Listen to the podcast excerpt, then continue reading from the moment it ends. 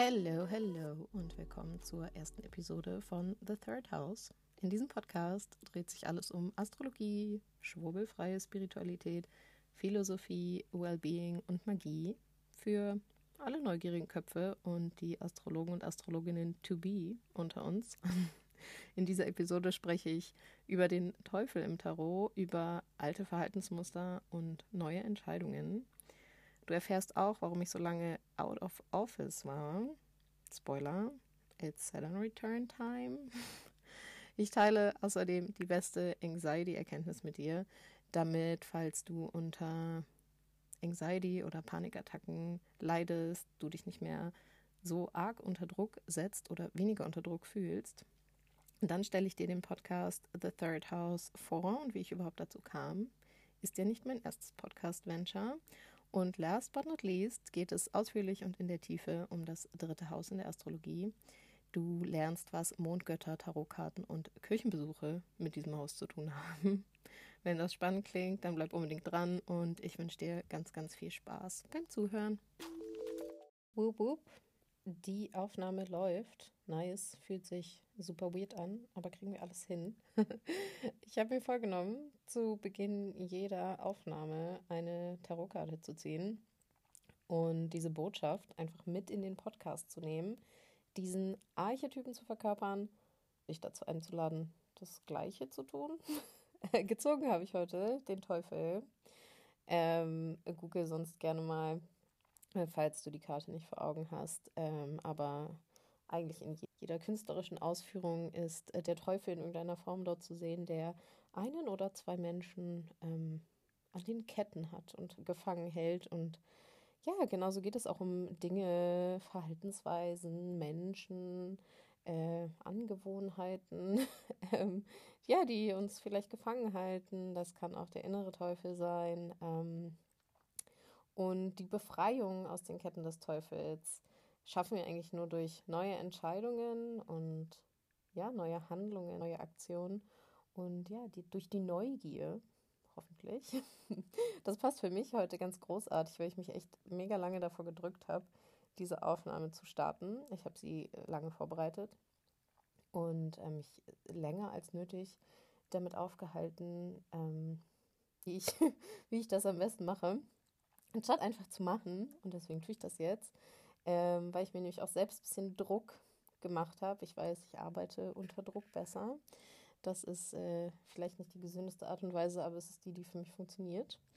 Ich brauche Dringlichkeit und Druck, um zu funktionieren.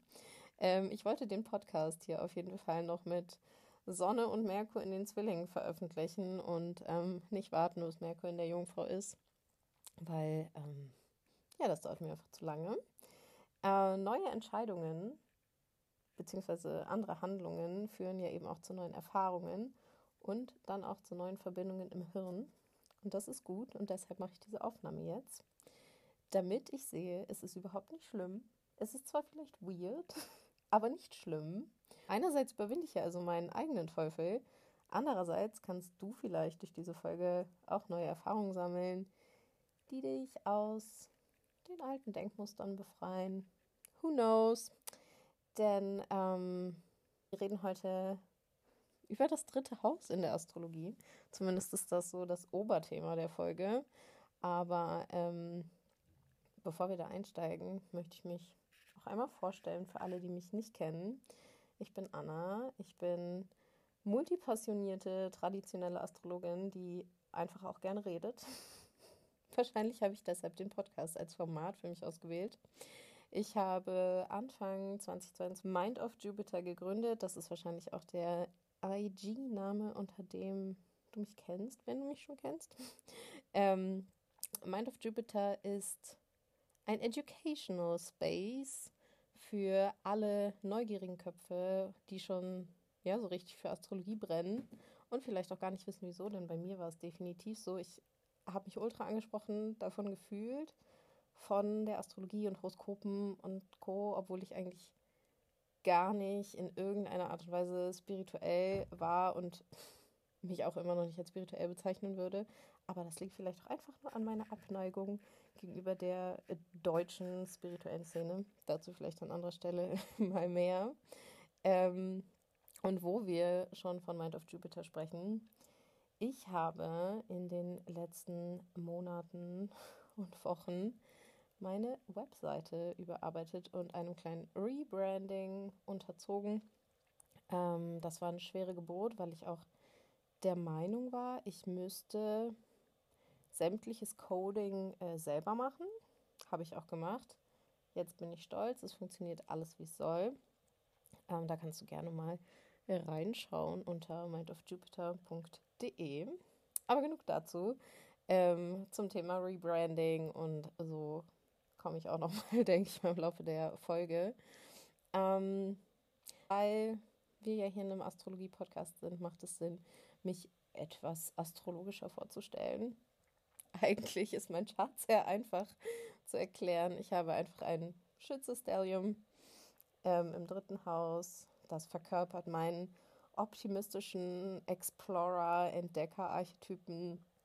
Ich will immer dem nächsten, neuesten, geilsten Scheiß hinterherjagen und entdecken und lernen und erfahren und so. Es ist crazy. Ich habe äh, manchmal ganz schön hohe Erwartungen an äh, mich selber und das, was ich realistischerweise schaffen kann. Ähm, dann habe ich ein Steinbock-Stadium im vierten Haus. Das ist eher pessimistisch. Das liebt Traditionen und Dinge, die einfach funktionieren, die einfach bewährterweise funktionieren.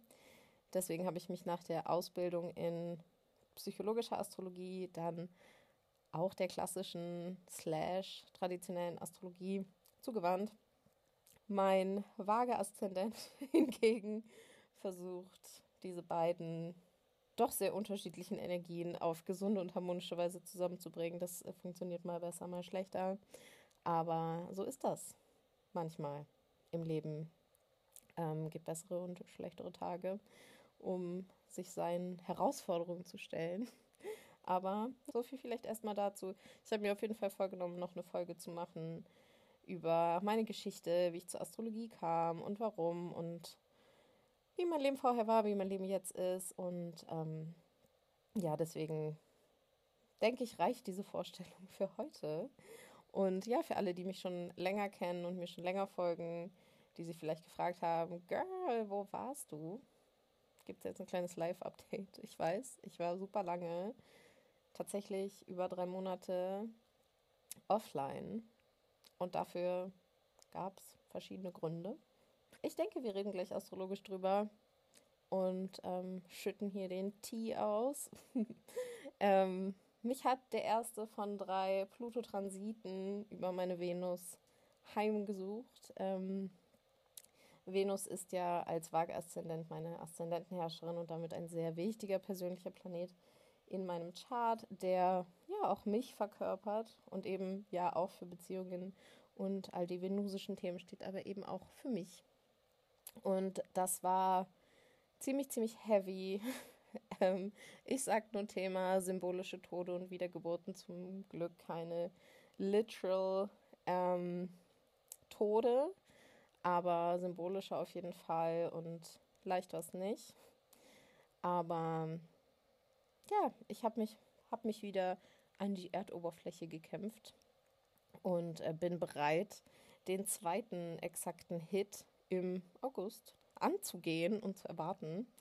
Ähm, genau, was war noch los? Ich habe total die Nachwirkungen der Maßrückläufigkeit in den Zwillingen gemerkt. Das ganze Prozedere fand ja in meinem neunten Haus statt. Das neunte Haus steht für, ja, so die Weltanschauung, den Glauben.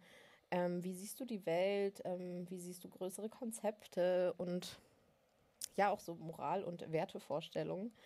Und ich habe total gemerkt in dieser Zeit, in der Mars rückläufig war und besonders auch jetzt danach, dass für mich viel klarer wurde, wie stehe ich eigentlich zur Astrologie, wie sehe ich die Welt gerade. Ich denke, das ändert sich auch immer mal wieder im Laufe des Lebens. Ähm, und ja, all diese Fragen, die lange Zeit in mir gekocht haben, ähm, sind irgendwie jetzt mit der, mit der Sonne in den Zwillingen Und die Sonne steht ja für unser Bewusstsein, für die Sichtbarkeit und die Erkenntnis auch. Die äh, wandert gerade durch die Zwillinge und geht irgendwie diesen Weg ja nochmal ab, den Mars mehrfach beschritten hat. Und irgendwie kommt jetzt alles so full circle. Ich liebe dieses Timing auch manchmal, das so zu sehen. Ähm, und erst jetzt ist so mein Rebranding-Prozess auch richtig abgeschlossen, habe ich das Gefühl. Ähm, ich weiß jetzt, wo ich stehe, was meine einzigartige Herangehensweise an Astrologie ist, ähm, wie ich das Ganze sehe und nutze und implementiere und dass es eben nicht dieser Einheitsbrei ist aus, oh wow, lerne deine Stärken und deine Potenziale kennen, bla bla bla und so. Ich kann es nämlich nicht mehr hören und auch nicht mehr lesen. Und während all das auch wahr ist, du kannst deine, deine größten Stärken, deine größten Herausforderungen alle aus deinem Chart lesen, ja, ja, I know, aber es ist einfach nicht alles. Und in der nächsten Folge, vielleicht schon ein kleiner Spoiler, rede ich definitiv mehr über Astrologie, ja, wie ich sie, wie ich sie sehe, wie ich sie nutze, wie ich sie integriere, wie ich das alles ähm, angehe. Und äh, deswegen will ich da jetzt auch gar nicht zu sehr sinnieren. Dann hat, äh, wie wahrscheinlich für viele andere, die hier gerade zuhören, mein Saturn Return begonnen mit Saturns Eintritt in die Fische. Mein Saturn steht in meinem sechsten Haus. Ich hatte besonders in den ersten Wochen harte Struggles mit der Gesundheit. Ähm, was zu erwarten war, es hat mich absolut nicht überrascht. Ich war trotzdem genervt, aber überrascht hat es mich nicht. Ähm, ich war sehr lange krank und immer wieder, immer wiederholt und ähm, habe einfach nur noch mal mehr verstehen müssen, wie sehr der Körper und die körperliche Gesundheit mit meinem emotionalen Zustand zusammenhängt und dass ich viel mehr lernen muss, gesunde Grenzen zu setzen. Ich bin nicht schlechteren Grenzen zu setzen, aber ich habe oft die Angewohnheit, an einer Stelle bisschen zu harte Grenzen zu setzen und an anderer Stelle dafür kaum welche, obwohl sie da eigentlich angebracht werden. Genau, da darf ich auf jeden Fall nochmal ran. Und überhaupt, es war so crazy, dass mit auch dem Eintritt von Saturn in die Fische plötzlich mein ganzes Leben sich so viel schwerer angefühlt hat. Ich habe einfach gedacht, ich habe keinen Bock mehr, ich habe keine Kraft mehr, ich kann nicht mehr. Es ist alles anstrengend, es ist alles schwer. Plötzlich sind so viele kleine, große, mittelgroße ähm, Herausforderungen auf mich zugekommen. Und ich musste mich auch einfach echt mal akklimatisieren. Ähm, mittlerweile habe ich mich an diesen energetischen Vibe gewöhnt ähm, ich glaube, ich kann jetzt mit dieser Schwere erstmal umgehen. Ist auch besser. Drei Jahre haben wir noch vor uns, circa, bis das erstmal wieder vorbeigeht. Und zum Thema Saturn Return werde ich definitiv auch nochmal eine mega fette Folge machen, weil ich glaube, das ist auch so ein Thema, um das halt super viele Mythen und Geschichten ranken die ich gerne auch mal einordnen würde. Ähm, ja, genau.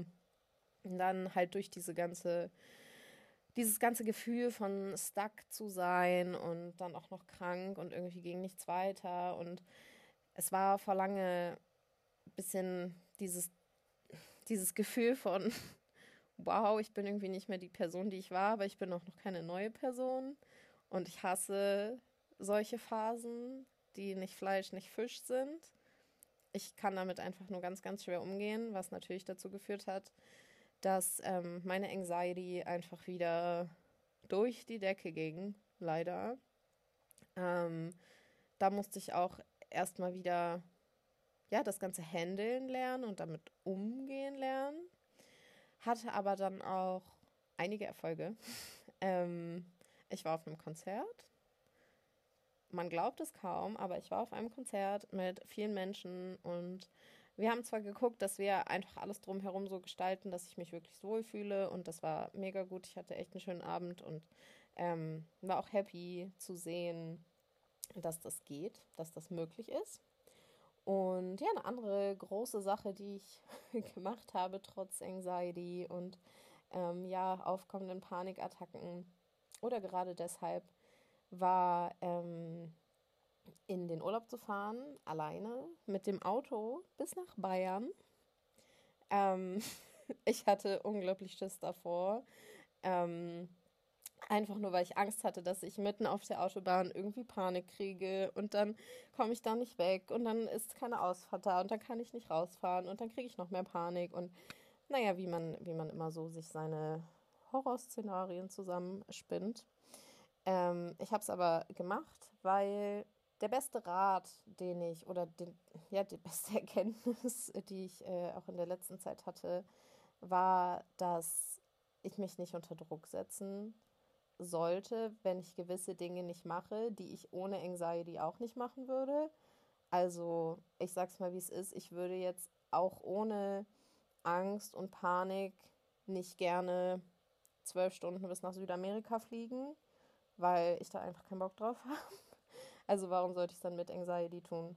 Aber ich würde ohne diese Angst würde ich mit dem Auto in den Urlaub fahren und deswegen habe ich es gemacht und ja, mein Freund hatte mich noch äh, begleitet zum Auto dann, als ich losgefahren bin und ähm, ja, ich habe dann noch kurz mit ihm geredet und dann saß ich da und dachte nur, oh mein Gott, ich muss aufs Klo. ähm, und habe dann gesagt, nein, ich fahre jetzt einfach los. Und nach zehn Minuten war alles gut und ich hatte mega viel Spaß beim Fahren. Ich bin ja immer gerne gefahren, insofern. Ja, noch eine Sache, die ich gemacht habe, auf die ich sehr stolz bin. Mm, ja, und so langsam kam ich dann wieder back to life. Ähm, dann kam das nächste Hindernis. Es war einfach weird und ich habe hart prokrastiniert. Da bin ich echt äh, super gut drin. Ja, habe einfach prokrastiniert, mich zu zeigen. Weshalb ich mir dann irgendwie Gedanken machen musste, wie will ich überhaupt das ganze Ding hier weitermachen. Ähm, war einfach konfront konfrontiert mit einigen Mindfucks. Ähm, Instagram und Social Media haben halt meine Anxiety auch immer echt verstärkt und allgemein habe ich das Gefühl, sonderlich gesund ist es alles nicht und man vergleicht sich und äh, ja, all diese Dinge. ähm, ich habe aber so viele tolle Nachrichten bekommen ähm, von meiner Community, die sich erkundigt haben, wie es mir geht, ob alles gut ist, wann ich zurückkomme, ob ich zurückkomme und ja, das tue ich. In mir hat es nur einfach richtig krass gearbeitet und manchmal ist es wohl wirklich so, dass man abwarten muss und viel mehr auf sein Timing vertrauen darf, dass man auch manchmal einfach warten muss oder warten kann, bis es sich richtig anfühlt. Und das tut es jetzt. Und deswegen gibt es diesen Podcast, ähm, zu dem ich auch einfach jetzt noch ein bisschen mehr erzählen möchte. Ich habe mir also lange Gedanken gemacht, wie ich das ganze, ich sag mal, das ganze Content Creation Game angehen will, weil ich einerseits so viel Freude und Spaß daran habe, zu teilen und zu kreieren und mich auszudrücken und mein Wissen zu teilen und meine Learnings und ja, all diese, vor allen Dingen all diesen astrologischen Content, der auch einfach gefragt ist, ähm, ich kann mich aber andererseits gar nicht gut anpassen und runter reduzieren. Vor allen Dingen nicht auf einen IG-Post, der maximal 10 Slides haben kann. Und dann kann ich ja auch nicht Schriftgröße 2 benutzen, dass alles drauf passt, was ich zu sagen habe, weil das liest sich ja auch kein Schwein durch. Überhaupt äh, Content, der irgendwie länger als 30 Sekunden äh, braucht zu konsumieren, funktioniert eh nicht mehr so richtig. Ähm, ich möchte aber trotzdem, dass wir alle wieder lernen, mal längeren Input aufzunehmen und da auch mal drauf rumzukauen und nicht immer eine Information nach der anderen nur rein, rein, rein. Ähm, genau, oder eben nicht nur wie ein Zombie durch IG Reels zu scrollen. Da bin ich aber auch schuldig. Ich mache das auch viel zu häufig. Immer noch. Aber mittlerweile sehr viel bewusster. Genau, und so kam ich auf die Idee, Cast ist doch da eine super Sache, weil man kann ihn nebenbei hören, man kann was machen, parallel dazu. Ich, ich liebe es auch immer ganz was im Ohr zu haben. Ja, und dann dachte ich, warum dann nicht einfach selber einmachen? Ich habe es ja letztes Jahr schon mal mit dem Podcasting versucht und da hatte ich auch echt Spaß dran, weil ich, ja, weil ich das Gefühl hatte, ich selbst sein zu können und mich richtig ausdrücken zu können, meine eigene Stimme zu finden. Hahaha, ja, mit der rede ich ja auch. Ähm, allerdings war ich nicht alleine mit dem Podcast, den habe ich ja mit Lisa zusammen gemacht. Und ich sag mal so, der ganze Organisationsaufwand zu zweit ist halt echt groß. Ne? Man muss sich koordinieren, eine Themenfindung, dann die Vorbereitung irgendwie ähm, abpassen, gemeinsame Termine finden, was auch immer nicht so einfach ist.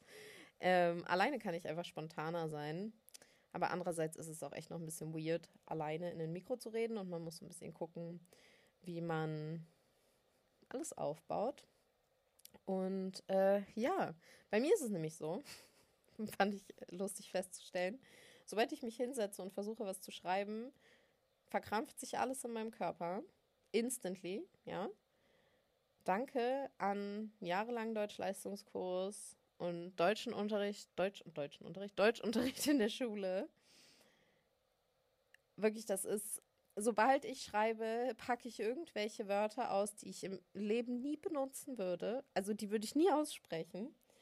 Und äh, das führt irgendwie dazu, dass Texte, die ich schreibe, sich oft, nicht immer, manchmal habe ich einen guten Fluss, aber gerade wenn ich versuche, eine große Message oder viel Inhalt auf eine Instagram-Caption oder eine Instagram-Story oder so runter zu reduzieren, dann äh, bin ich ich das, dann, dann kommt da irgendwie nicht das raus, was ich sagen will.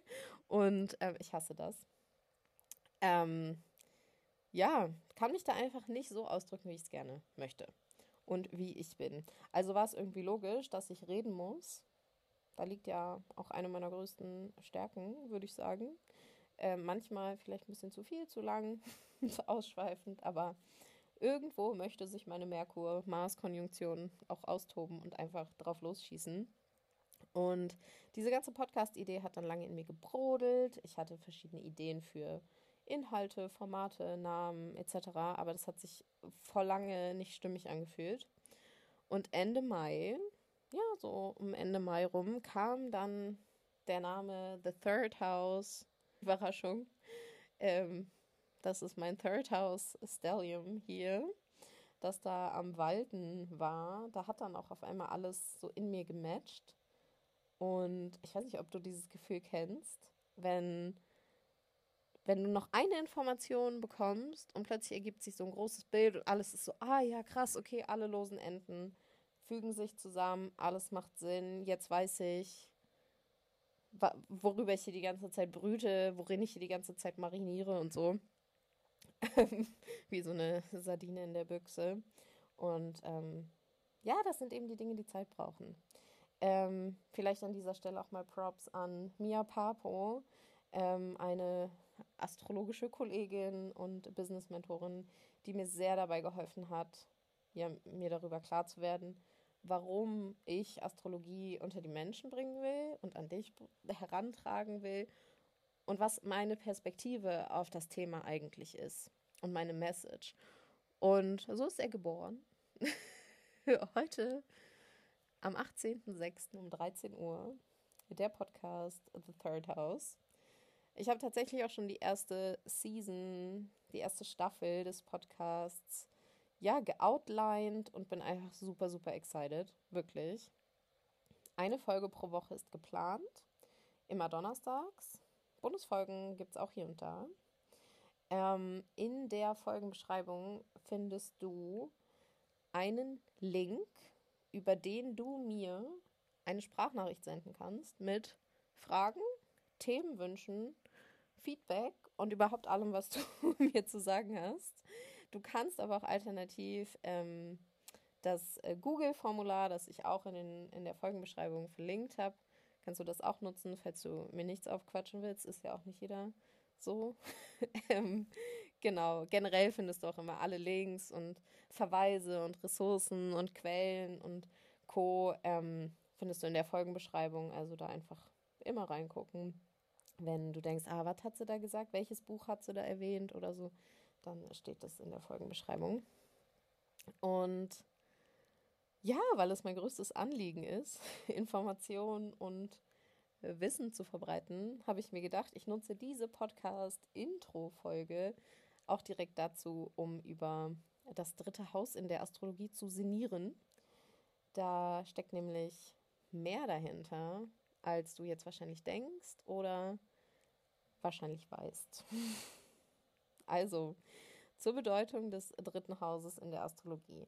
Na, was wir kennen, glaube ich, alle, ist die Assoziation mit Merkur und den Zwillingen. Die allermeisten modernen astrologischen Schulen arbeiten mit dem ABC-System.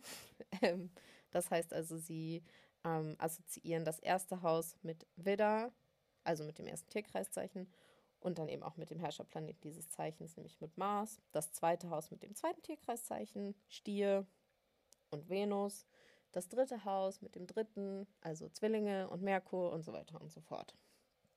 Ähm, und gerade wegen dieser Assoziation von Zwillinge und Merkur, drittes Haus, hat sich total dominant das Thema Kommunikation als Inhalt des Hauses etabliert, was auch definitiv stimmt. Aber eigentlich ist das nicht wegen Merkur so und auch nicht wegen den Zwillingen. Ähm, das dritte Haus ist so reichhaltig, so mystisch und einfach so super cool, dass es sich einfach krass lohnt, da mal tiefer reinzugehen und die traditionelle, die antike Bedeutung des dritten Hauses anzupacken. Das ist jetzt besonders spannend für alle, die vielleicht ihre Sonne, ihren Mond oder einen anderen planetarischen Schwerpunkt in ihrem Chart im dritten Haus haben, so wie ich zum Beispiel mit vier Planeten dort, ähm, war es einfach super erleuchtend, das dritte Haus mal aus dieser alten, dieser traditionellen Perspektive zu betrachten, hat einfach richtig mit mir resoniert.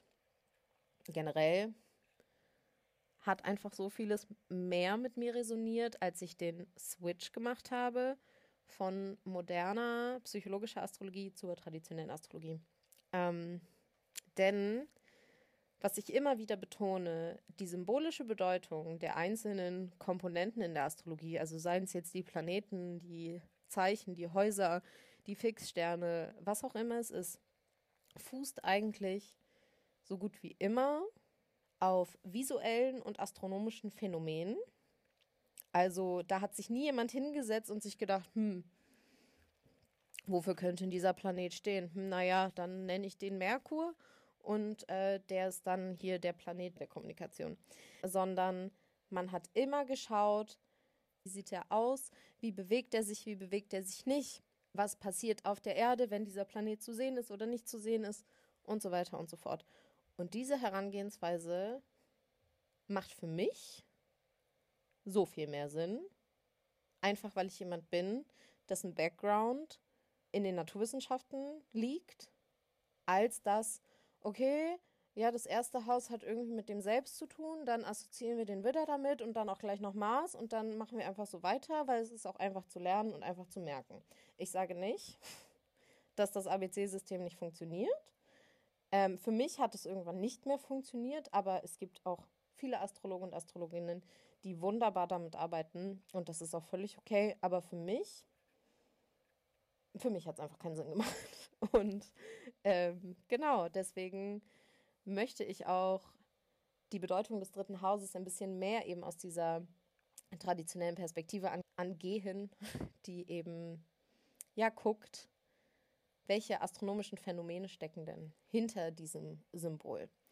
Und was, glaube ich, äh, keiner heutzutage über das dritte Haus sagt, dass das dritte Haus ein Grenzbereich ist, ein Liminal Space zwischen den Welten. Im Griechischen, im Altgriechischen ähm, heißt das Metakosmios, also zwischen den Welten übersetzt. Und da muss ich vielleicht mal ein bisschen astronomischen Shit erklären. Aber am besten, was du am besten machst, ist, dass du dir dein Horoskop mal aufrufst oder irgendwie ein anderes Chart, einfach damit du es vor Augen hast. Denn was wir, woran wir immer nur denken, ist, okay, die Planeten bewegen sich im Laufe der Wochen, Monate, Jahre durch die Tierkreiszeichen. Aber die Erde dreht sich ja auch um ihre eigene Achse. Und durch die Erdrotation, also die Erde dreht sich einmal in 24 Stunden um ihre eigene Achse, durch diese Rotation haben wir das Gefühl, ah, okay, die Sonne geht auf und die Sonne geht unter. Die Sonne macht eigentlich gar nichts, nur wir drehen uns halt. Und deshalb sieht es so aus. Und diese Erdrotation wird abgebildet durch die astrologischen Häuser. Wir denken ja oft ganz intuitiv, ne? wir haben das Haus 1, 2, 3 bis 12, einmal rum gegen den Uhrzeigersinn. Ähm, und so betrachten wir die Häuser auch ganz intuitiv. Das erste Haus, das Selbst, das zweite Haus, die Ressourcen, die du hast, das dritte Haus, deine Umgebung. Und während auch die Betrachtung so rum, also von Haus 1 bis 12, sinnvoll ist, bewegen sich die Planeten im Laufe des Tages aber andersrum. Also die Planeten laufen nicht von Haus 1 nach 2, sondern von Haus 1 nach 12 und dann Haus 11, 10 und so weiter. Ähm, wenn die Sonne morgens aufgeht, dann geht sie im ersten Haus auf, über dem Aszendenten logischerweise, und wandert im Laufe des Tages durch das 12., 11., 10., wenn sie im zehnten Haus steht, die Sonne, dann ist es mittags. Dann steht die Sonne nämlich am höchsten. Ähm, dann durchs neunte, durchs achte, da fängt sie dann schon an, Richtung Horizont wieder abzusinken. Und im siebten Haus, am Deszendenten, geht sie dann unter. Und ähm, die Bedeutung der Häuser hat auch ja ihren Ursprung im alten Ägypten. Die antiken Ägypter haben diese Reise der Sonne als einen täglichen Zyklus von Tod und Wiedergeburt ja gesehen. Denn morgens, wenn die Sonne aufgeht, wird sie geboren. Dann lebt sie über den Tag und am Abend im siebten Haus geht sie unter. Sie geht in die Unterwelt, sie stirbt im vierten Haus. Denn das vierte Haus ist traditionell assoziiert tatsächlich mit dem Tod. Ähm, auch das achte Haus, aber das achte Haus in der modernen Astrologie nochmal viel, viel mehr durch die Assoziation mit Skorpion und Pluto natürlich. Traditionell ist das vierte Haus ähm, das Haus, das ja sich mit dem Tod und den Umständen des Todes und so beschäftigt. Und ähm, das macht auch total Sinn, weil das vierte Haus liegt immer, äh, logischerweise, es liegt unter dem Horizont. Es ist der tiefste Punkt, das tiefste Haus sozusagen im Chart. Der totale Tod, die totale Unterwelt, in der wir uns befinden. Und das dritte Haus, wenn die Sonne, vielleicht, ich, ich, es ist echt schwer, das über den Podcast zu beschreiben, aber während du dir das Chart anguckst oder ein Chart anguckst, wird es hoffentlich klar. Die Sonne geht im siebten Haus unter, sie wandert durchs sechste Haus, durchs fünfte und durchs vierte. Und dann, sobald sie ins dritte Haus wandert, steigt sie ja quasi wieder auf. Also sie bewegt sich schon wieder auf die Wiedergeburt zu. Im zweiten Haus findet sozusagen, denn das zweite Haus äh, ist ja allgemein bekannt als Haus des Geldes und der materiellen Ressourcen. Im zweiten Haus findet also, ich sage mal, die Rematerialisierung sozusagen vor der tatsächlichen Wiedergeburt statt und die tatsächliche Wiedergeburt passiert dann im ersten Haus zum Aufgang. Und alle Planeten bewegen sich ja am Tage einmal durch alle Häuser. Das dritte Haus ist dann so ein bisschen, damit so ein bisschen die, diese magische Phase dazwischen, zwischen dem Tod und der Wiedergeburt. Zwischen den Welten eben. Ähm, worauf man vielleicht auch zu sprechen kommen sollte, ist, dass ähm, der Mond seine Freude im dritten Haus hat. Das ist auch ein antikes astrologisches Konzept, das Konzept der Freuden, ähm, das einfach nur besagt, dass jeder der sieben traditionellen Planeten, also Sonne, Mond, Merkur, Venus, Mars, Jupiter und Saturn, jeder dieser Planeten findet in einem der zwölf Häuser seine Freude. Und der Mond findet eben seine Freude im dritten Haus. Der Mond gilt besonders in der traditionellen Astrologie als Transmitter von Energien. Der Mond trägt planetarische Energien weiter. Das heißt zum Beispiel, der Mond geht in Konjunktion mit Saturn und der trägt diese saturnische Energie weiter in den nächsten Aspekt, den der Mond bildet. Und der Mond, das sieht man ganz, ganz oft, wenn man sich mit Transiten und Timing beschäftigt, dass der Mond ganz oft auch auslöst oder manifestiert, was symbolisch durch die anderen Planeten angezeigt wird. Und erst wenn der Mond in irgendeiner Art und Weise das aktiviert oder da drüber läuft, dann, dann ist es manchmal so der Punkt, an dem etwas manifest geworden ist.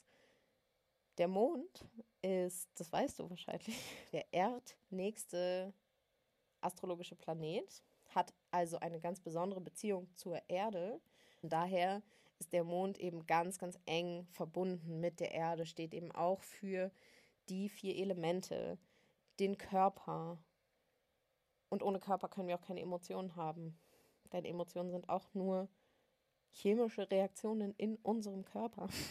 Der Mond steht auch für die gesamte Materie selbst, also eben für die Dinge, die sich auf der Erde abspielen. Und der Mond, auch große Überraschung, reflektiert die Strahlen der Sonne. Die Sonne steht für Göttlichkeit, für den Geist, für das Bewusstsein, für Divine Mind, wie auch immer du es nennen willst. Ne? Wir befinden uns hier nicht im Bereich der Religion, sondern ähm, ja, einfach beschäftigen uns halt nur mit dem Konzept eines höheren, was auch immer es ist. Ähm, und das ist eben symbolisiert durch die Sonne. Ne? Der Mond reflektiert eben die Strahlen der Sonne und bringt sie auf die Erde. Ich meine, das tut auch die Sonne tagsüber, aber nachts eben nicht. Und das ist die Aufgabe des Mondes. Und so macht der Mond es eben auch mit den in Anführungsstrichen Strahlen der anderen Planeten. Er nimmt sie auf und strahlt sie wieder ab.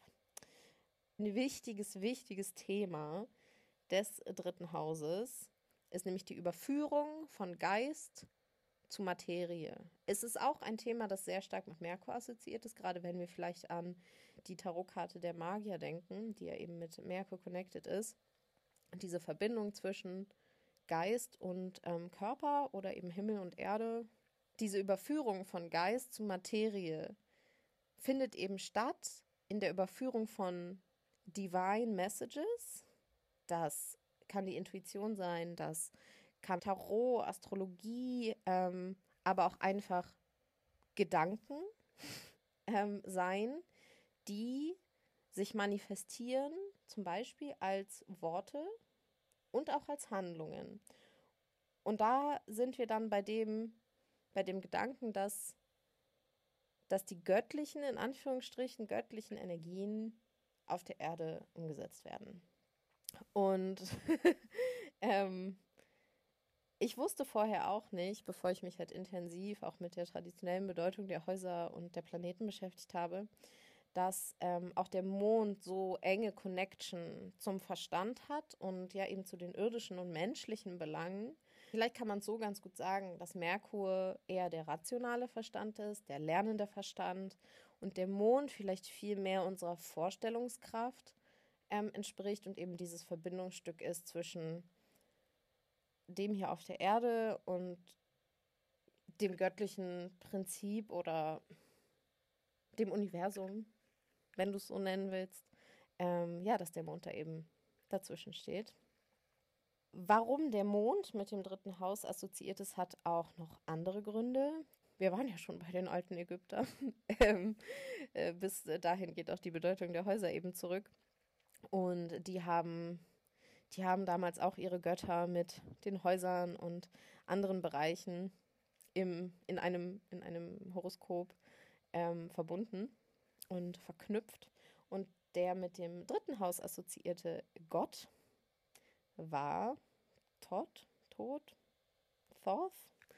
Er ist, war, wird sein Gott des Mondes, Gott der Magie, Gott der Wissenschaft und auch Gott der Schreiber oder der Schrift und der Worte. Und alle diese Dinge sind Themen des dritten Hauses vielleicht mal ein anderer, ja, eine andere Perspektive auf das Thema Schrift und Worte. Zum Beispiel Hieroglyphen im alten Ägypten sind ja auch ziemlich literal Symbole und Bilder. Und genauso hat man lange Zeit geschriebene oder gesprochene Worte als magische Symbole verstanden, die man, ja, wie bei einem Ritual, sowas wie, ich meine, eine Hexe sagt auch einen Zauberspruch oder ein Zauberer sagt auch Abracadabra oder, ne, man kennt alle diese Dinge oder Runen oder was weiß ich, was es da alles gibt, ne? Einfach diese Symbole, die bei einem magischen Ritual oder überhaupt auch vielleicht auch bei einem religiösen Ritual eben benutzt werden, die eben eine Bedeutung haben, die eine Intention in sich tragen, die durch die Nutzung dieser Worte oder das Aufschreiben dieser Worte oder des Sagens dieser Worte im richtigen Moment eine, eine Sache, eine bestimmte Sache, eben die Intention, die sie in sich tragen, manifestieren können. Und da sehen wir eben doch die Verbindung des Mondgottes, des ägyptischen Mondgottes, mit der Kommunikation, mit der Sprache und all diesen Dingen, die wir auch mit Merkur assoziieren. Wir sehen hier auf jeden Fall die Verbindung aus Todd, Yo Todd, dem Mondgott, ähm, und Merkur, eben zum Thema Sprache, Kommunikation, Nachrichten, ähm, Verbindungen zwischen Himmel und Erde und all diesen Dingen, ähm, was wahrscheinlich auch dazu geführt hat, dass eben Young Todd, Hermes und Merkur ähm, irgendwann unter der Gestalt Hermes Trismegistus ähm, zusammengefasst wurden. Und ja, dieser Dude, von dem man nicht weiß, ob er wirklich existiert hat, hat er wahrscheinlich nicht, aber who knows, ist äh, bekannt als der Urvater der Astrologie, der eben all diese schönen ähm, Floskeln wie, wie oben, so unten äh, etabliert hat in seinen Schriften. Und ja, so ist das dritte Haus tatsächlich auch das Haus der Astrologie. Es geht eben um die Divination im alltäglichen, praktischen Leben. Ähm, deutlicher wird das, wenn man sich das dritte Haus im Vergleich zum neunten Haus, also zum gegenüberliegenden Haus, anschaut.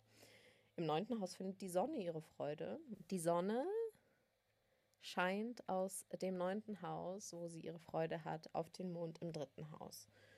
Und ich möchte das mal an einem Beispiel verdeutlichen. Das neunte Haus ist der Glaube an Gott.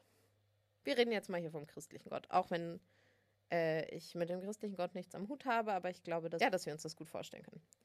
Im neunten Haus ist der Glaube an Gott selbst. Im dritten Haus findet dann der sonntägliche Besuch in der Kirche statt. Also was haben wir? Das höhere Konzept von Spiritualität oder Religion oder Weltanschauung oder Ethik, Moral etc.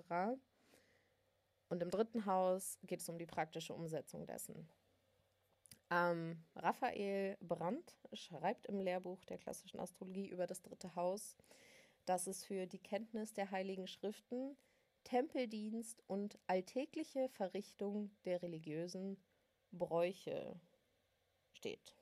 Und ich finde, das fasst es sehr, sehr gut zusammen. Ne? Also wir haben den Glauben, die Moral, Ethik und eben das Praktizieren, das Ausleben dieser Dinge im dritten Haus. Das ist das, was die Menschen verbindet, das Communities bildet, die wiederum zu Hause, Familie und Nahrung bedeuten. Dadurch haben wir wieder die Verbindung zum Mond. Und das kommt da alles zusammen. Ähm, Finde ich einfach super spannend. ist vielleicht was, worüber du nachdenken kannst, gerade wenn du viele ähm, drittes Haus-Placements hast oder eben Planeten im dritten Haus oder sonst irgendwie vielleicht auch Freunde oder Verwandte hast, die eine sehr starke drittes Haus-Betonung haben. Ähm, das mal von der Seite anzugehen und dir anzuschauen. Wie gesagt, hat mich sehr erleuchtet und hat äh, in meinem Leben plötzlich viel Sinn gemacht. Fassen wir die Bedeutung des dritten Hauses traditionell und modern einmal noch zusammen. Das dritte Haus steht für Geschwister, Verwandte, allerdings nicht die Eltern und Urgroßeltern und Großeltern und so. Also nicht die direkte Ahnenlinie, sondern eben Geschwister, Cousins, Tanten, Onkels, ähm, Cousin dritten Grades, Großtante etc. Das sind die Verwandten, die wir im dritten Haus finden, aber eben auch Freunde, besonders eben Freunde, die wir hier in der Nachbarschaft haben, auch für die Nachbarschaft, die Nachbarn die direkte Umgebung, ich sag mal gerne die Hood, in der du lebst oder der Kiez, in dem du lebst, mit all seinen Supermärkten, Treffpunkten, Zentren, ähm, was auch immer da ist. Das ist im dritten Haus. Kurze Reisen, sowas wie Wochenendtrips, Städtetrips, vielleicht auch mal innerhalb deiner Stadt was Neues zu entdecken, Perspektiven austauschen, Kommunikation, Medien, Sprache, Schrift, Wort, etc., Podcast, Social Media, all diese Dinge und eben ja auch die Fähigkeit, sich auszudrücken und zu kommunizieren, neben all den mystischen, magischen und spirituellen Dingen, die ich im Laufe dieser Folge jetzt besprochen habe.